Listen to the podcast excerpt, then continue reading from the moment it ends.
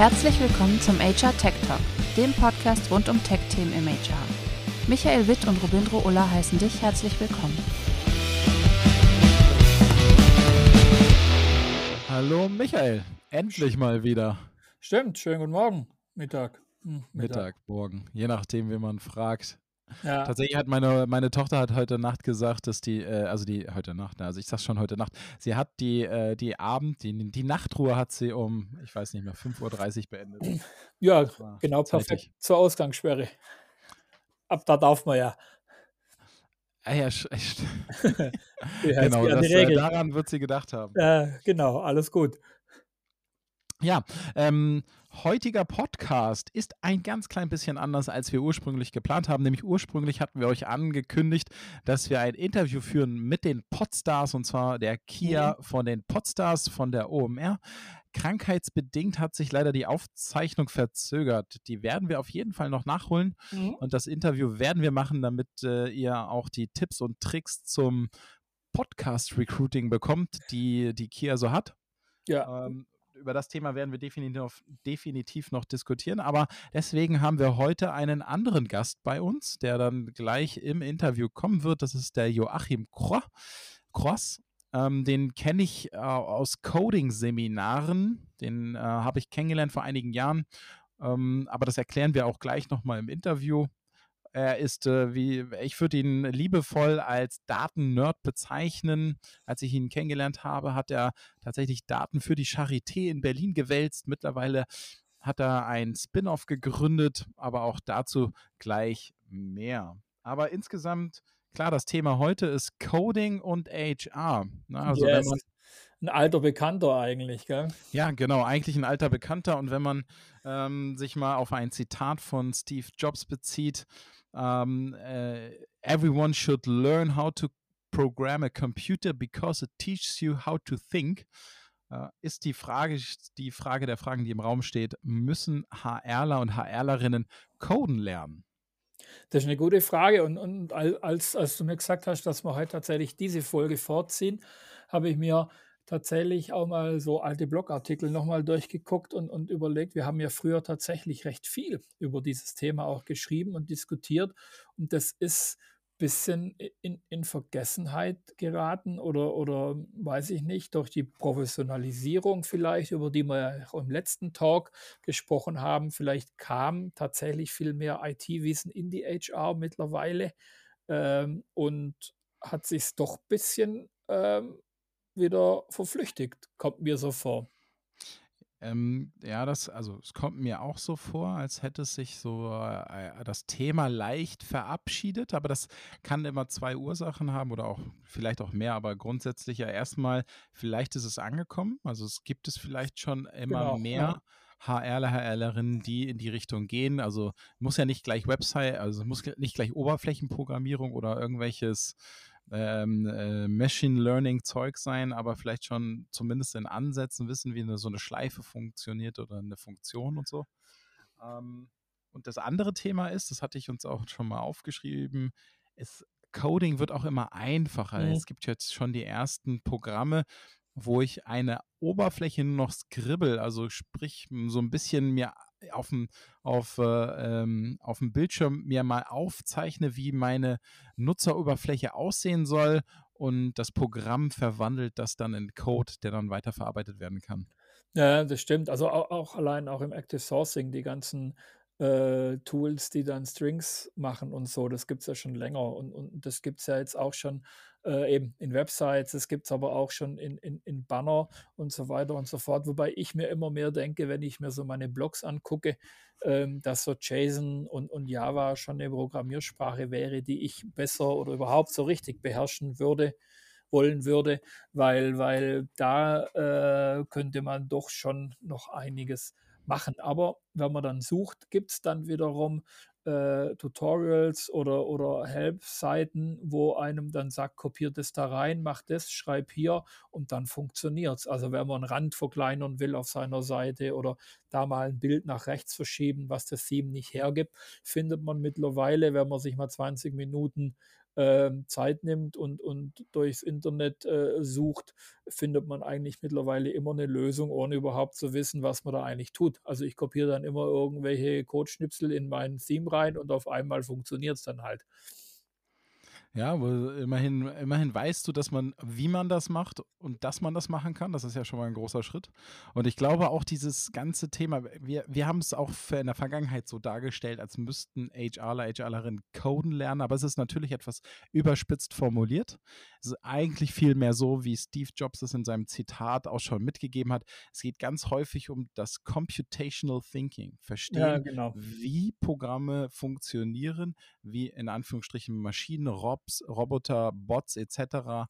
funktionieren und damit aber auch ein Stück weit, wie zum Beispiel Softwareentwicklung funktioniert, um beispielsweise etwas mehr Verständnis für Bewerbermanagementsysteme aufzubringen. Kurzer ja. Spoiler oder Ankündigung. Wir haben äh, am 4.5. unsere Geburtstagsshow, das wollte ich jetzt mal ganz kurz einbringen. Und dort haben wir ein ATS-Panel, ein Application Tracking System Panel, wo wir auch dieses Thema ein bisschen andiskutieren werden. Stimmt. Und das sagen ja auch genau die Juristen. Man muss nicht jeden äh, Paragraph auswendig wissen, man muss wissen, wo er steht und wie man anwendet. Und, und ähnlich ist es mit dem Coding. Ich habe es, glaube ich, früher auch ein bisschen krasser gesehen, dass wer sich mit diesen Themen auseinandersetzt, tatsächlich auch Code schreiben können muss. Ich glaube, mittlerweile ist es tatsächlich eher so, man muss sich damit zurechtfinden, muss wissen, wann man welche Profis auch hinzuzieht, für was man Profis braucht. Und was ich immer mehr sehe, man braucht Architekturverständnis. Also mit den ganzen vielen Angeboten und Tools in jedem Projekt, in das, das ich momentan begleite, wo man dann sagt, okay, wir wollen, keine Ahnung, einen Pool bauen, wir wollen äh, ein Candidate Journey digitalisieren, wir wollen ähm, neue Formularfelder auf unsere Webseite bringen oder wir wollen eine, eine keine Ahnung, TikTok-Kampagne launchen und wollen dahinter tatsächlich eine Digital Journey äh, setzen. Immer kommt man relativ schnell an die Architektur. Und, und, und da merkt man dann schon, da fehlt es dann doch oft, was First und Second Base Security angeht und, und, und diese Sachen ähm, da ein grundlegendes Verständnis, wie Systeme zusammenarbeiten, ähm, das aufzubauen und zu verstehen, wo brauche ich dann jetzt einen Data Architect, wo brauche ich einen Security Architect, wo brauche ich einen Grundsätzen Architect, können Systeme miteinander funktionieren und so weiter und so fort. Das sind Dinge, die wir als HRler, besonders auch im Recruiting, wenn es darum geht, ähm, verschiedene Systeme wie Jobbörsen, wie Matching-Plattformen, wie Bewerbermanagementsysteme, wie Payroll, und Personalsysteme dann zusammenzuschließen, was wir ja tun müssen, oftmals zu verstehen, wie das geht. Ja, sehr cool. Ähm, jetzt sind wir schon ein bisschen weiter abgekommen. Tatsächlich ist es so, der Joachim äh, Cross, der ist kein HRler, nur noch mal zur Information. Das heißt, hier, hier kriegen wir wirklich, ähm, hier kriegen wir mal ungefiltert äh, Tech-Wissen äh, auf den Teller serviert die heutige Folge, und das jetzt für alle auch nochmal zum Verständnis, der Joachim wird uns regelmäßig besuchen. Wir, wir werden Themen mit ihm durchdiskutieren. Ähm, also gerade auch technische Themen, die uns interessieren, da auch nochmal eine, eine technische Meinung zu, zu bekommen. Sei es Machine Learning oder auch andere Themen, auch äh, zum Beispiel das Thema Voice Applying, also das ganze äh, äh Spracherkennungs- äh, äh, die Spracherkennungsgeschichte, die wir auch immer wieder durch unser HR Startup Diary in unseren äh, Shows mit aufgreifen. Ja, also genau dafür wird er immer mal wieder vorbeigucken. Und heute haben wir so eine kleine Vorstellungsrunde, die er stellt mal ein bisschen da, was er so macht und äh, wie er zu diesem Thema steht. Und damit würde ich sagen, begrüßen wir äh, schon yes. Joachim. Grüß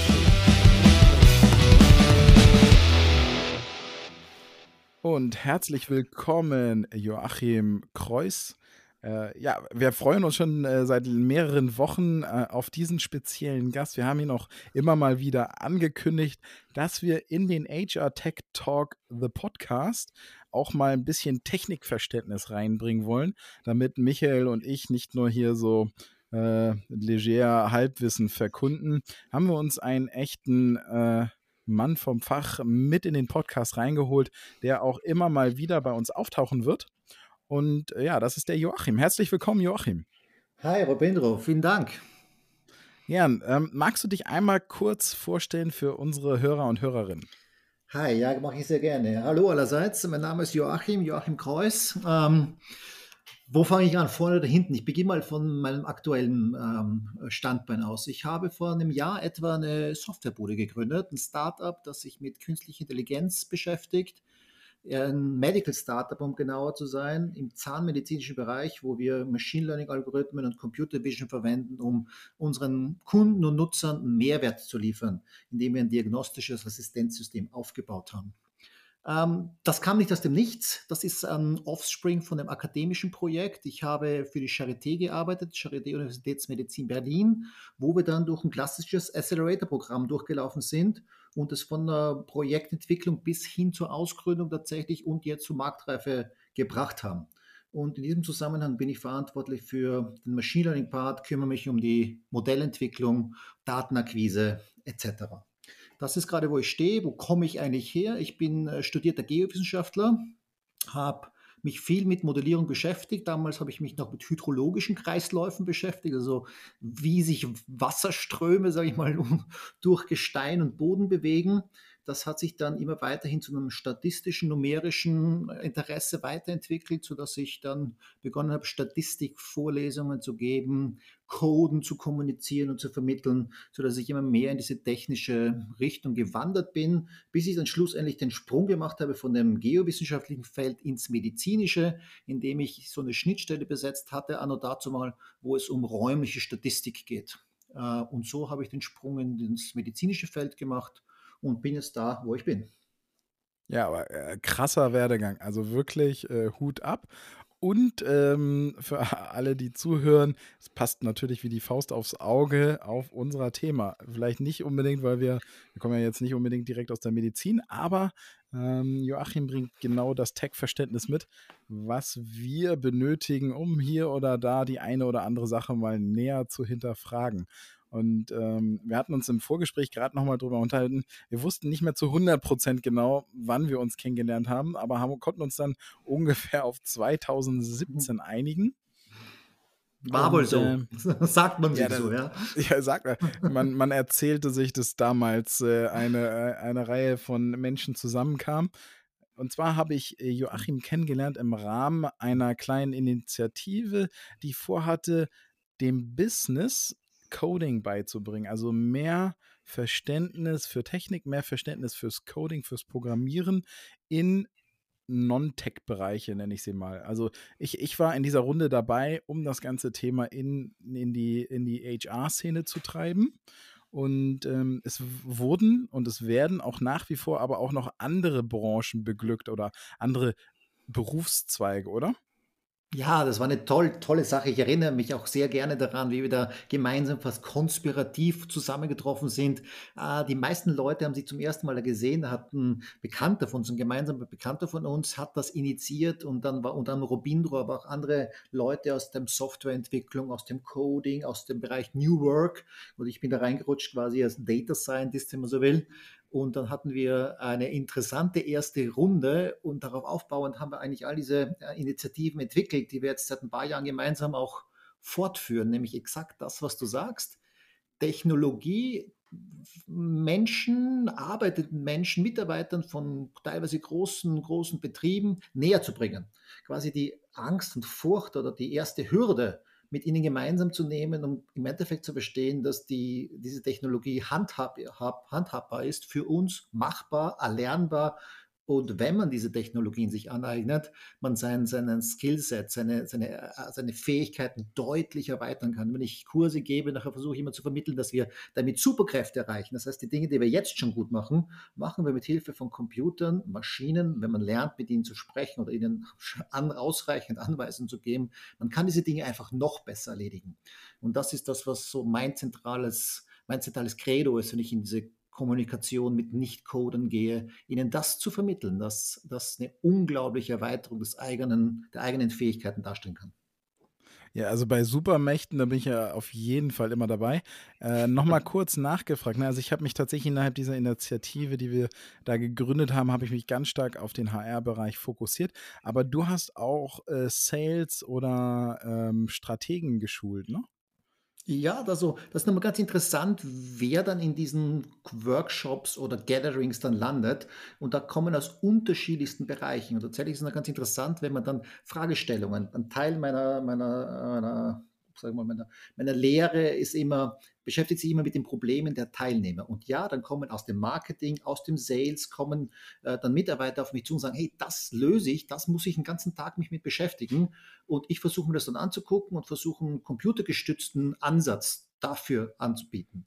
Selbstverständlich gibt es ein paar Grundvoraussetzungen. Es muss irgendwie digital sein. Idealerweise beschäftigen sich die Mitarbeiter, die Kollegen selbst mit digitalen Systemen. Dann ist die Brücke einfacher zu schlagen. Aber ja, aus den unterschiedlichsten Bereichen kommen Leute zu mit Problemen, die überraschenderweise noch immer sehr manuell stattgefunden oder erledigt werden und wo wenig, aktuell zumindest beobachte ich das, wo oft wenig Zucht dazu ist, zu sagen, hey, Maschinen sind ziemlich gut darin, Dinge immer wieder und sehr genau und gut zu machen. Lass es doch die übernehmen.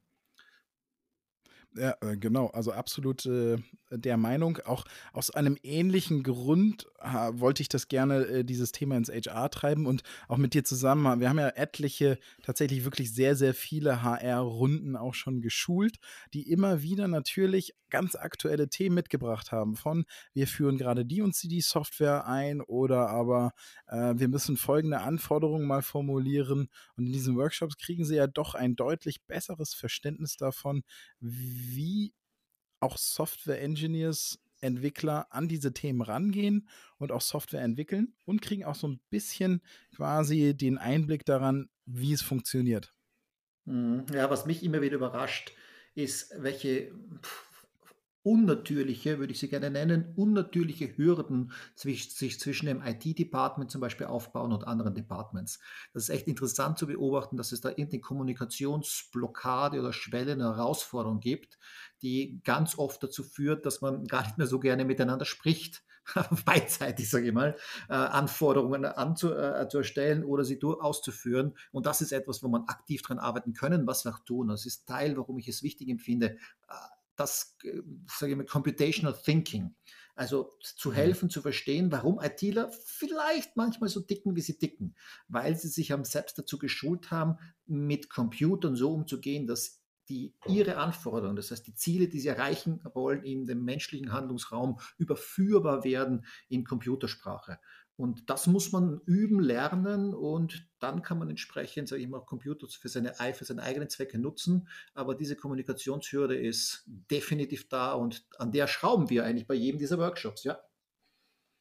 Ja, ja also äh, genau, wichtiger Punkt nochmal dieses Thema Computational Thinking, glaube ich, was allen mitgegeben werden kann. Und es sind auch so Themen, die wir tatsächlich mit dem HR Tech Talk am Tresen versuchen, unserem Publikum näher zu bringen und auch mit diesem Podcast. Also wir versuchen ja mit diesem Podcast und mit unserer YouTube-Show diese Hürde oder diese Barriere zu verkleinern und zu verringern, weil in Zukunft wird es auch nicht mehr, wird es keine Wege mehr drumherum führen. Also es wird, glaube ich, kaum noch irgendjemand im Unternehmen sich dem Thema IT-Entwicklung oder Anwendung oder auch fortgeschrittene Anwendung von irgendwelchen Software-Tools ja, verwehren können. Du kannst ja da eigentlich nicht mehr raus aus diesem Thema quasi.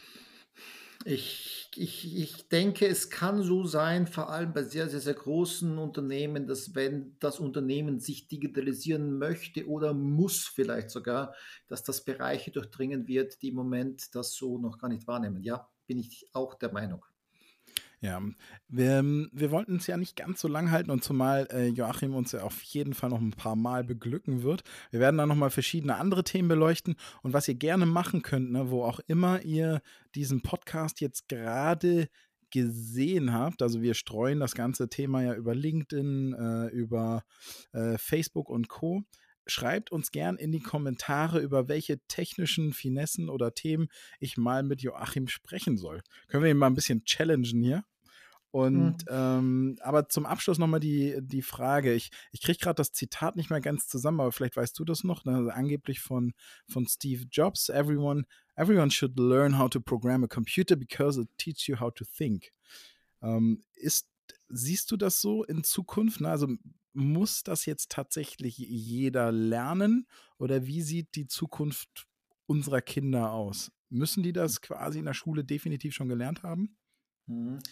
Ähm, ich denke, digitale Systeme werden uns als Menschen, ja, die werden uns begleiten, sie werden unser Sensorium erweitern. Das heißt, wenn wir sie nutzen wollen, dann müssen wir uns auf eine gemeinsame Sprache einigen. Und noch sieht es so aus, dass wir Menschen deutlich diesen Maschinen überlegen sind in unseren kognitiven Fähigkeiten. Das heißt, wir müssen uns an ihre vereinfachte Sprache anpassen und dementsprechend auch an die vereinfachte Logik anzupassen. Manchmal hilft es wahnsinnig, algorithmisch zu denken und quasi Zeile für Zeile durchzuführen, konsequent Abhängigkeiten zu definieren und quasi seine eigenen Handlungen zu strukturieren entlang des Algorithmuses, wenn man so will. Ähm, ich denke, das wird eine Fähigkeit sein, die gut ist, vor allem sich gut anbietet in der neuen Arbeitswelt zu bestehen und besonders interessant als für Arbeitgeber zu sein. Ich denke ja. ja. Äh, Wahnsinnsantwort. Vielen, vielen Dank. Aber also sehe ich auf jeden Fall genauso auch. Ich hoffe auch sehr, dass mein, meine, meine Kinder, sobald sie in die Schule kommen, dann auch die ersten Gehversuche äh, beim Programmieren machen können. Zumindest können meine Kids das auch zu Hause mit den Robotern, die ich noch hier habe von unseren Schulungen. Ähm, ja, also vielen, vielen Dank für deine Zeit, Joachim. Klar. Ich äh, hoffe, wir hören uns, was heißt ich hoffe, ich gehe davon aus, wir hören uns bald wieder, um ein Thema zu bearbeiten. Wir suchen uns da nochmal ein schönes aus, falls keins über die Kommentarfunktion reingekommen ist. Aber trotzdem, vielen Dank für heute schon mal und äh, dir noch einen schönen Tag. Danke dir auch. Tschö. Ciao.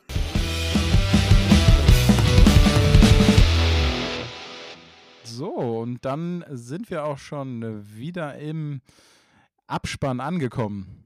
Ja, ich glaube, das wird richtig spannend, wenn er immer mal wieder kommt äh, und wir uns auch selber challengen können mit unserem eigenen Wissen.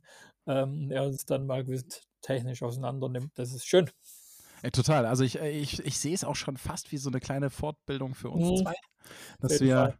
Also A, können wir Themen un ungeniert mal nachfragen, wie funktioniert denn dies oder das? Mhm. Und äh, kriegen das auch zum Glück immer HR mundgerecht aufbereitet. Mhm. Gut, dass er das vorbereitet, ja. genau.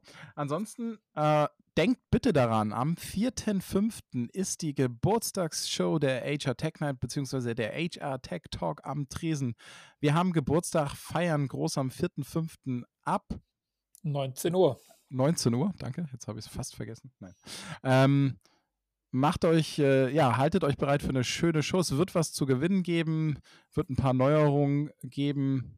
Gin Tonic. Genau, Gin Tonic.